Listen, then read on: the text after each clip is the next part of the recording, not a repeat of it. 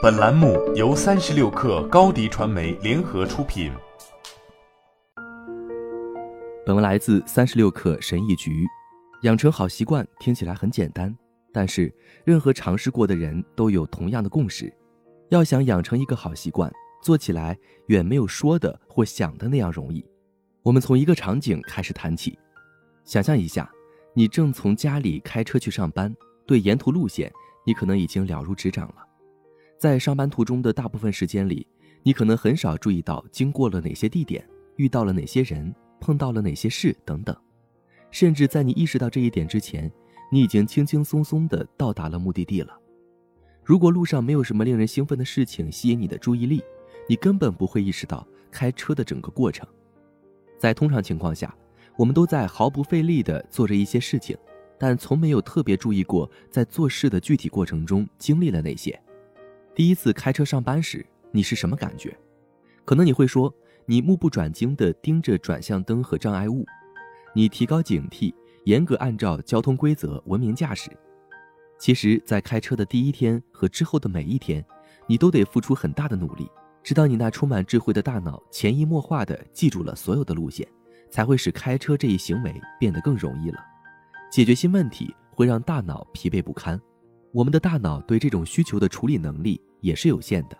众所周知，这是因为脑力消耗特别快的缘故。为了打破这一局限性，我们的大脑自动生成了一个聪明的解决方案，那就是针对那些每次都需要相同结果的重复性任务，要将其整个过程自动化。这类似于为自己的账单建立一个自动支付账户，将任务自动化之后。我们的大脑在对每个处理步骤做出细微的调整，来保证自动化程序运行后会获得满意的结果。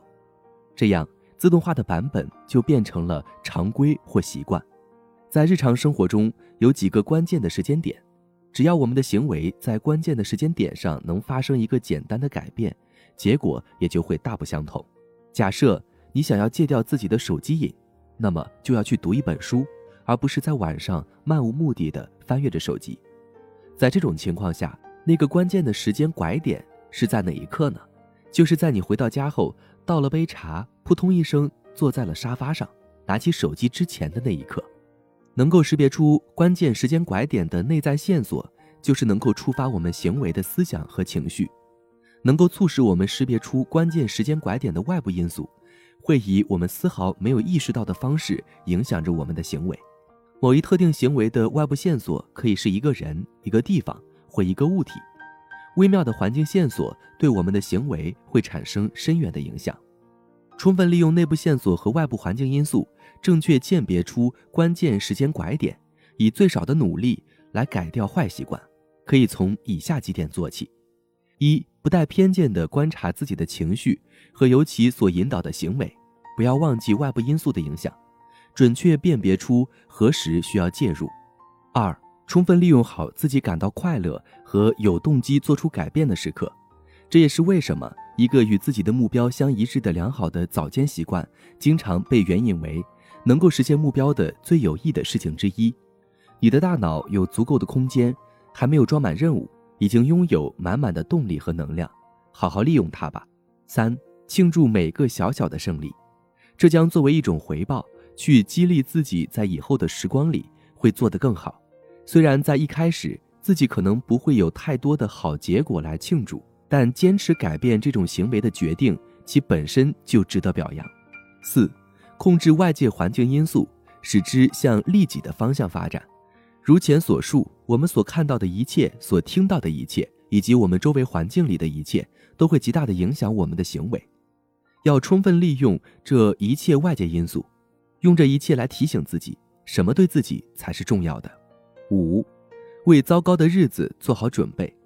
总会有那么几天，你会感到情绪低落，精神萎靡不振。一旦进入这个周期，我们很可能就会重蹈覆辙，陷入旧习惯中。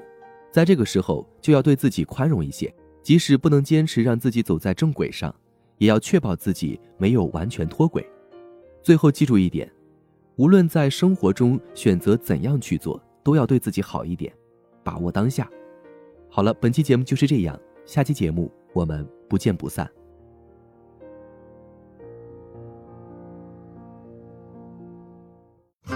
品牌蓝 v 想涨粉就找高迪传媒微信搜索高迪传媒开启链接吧。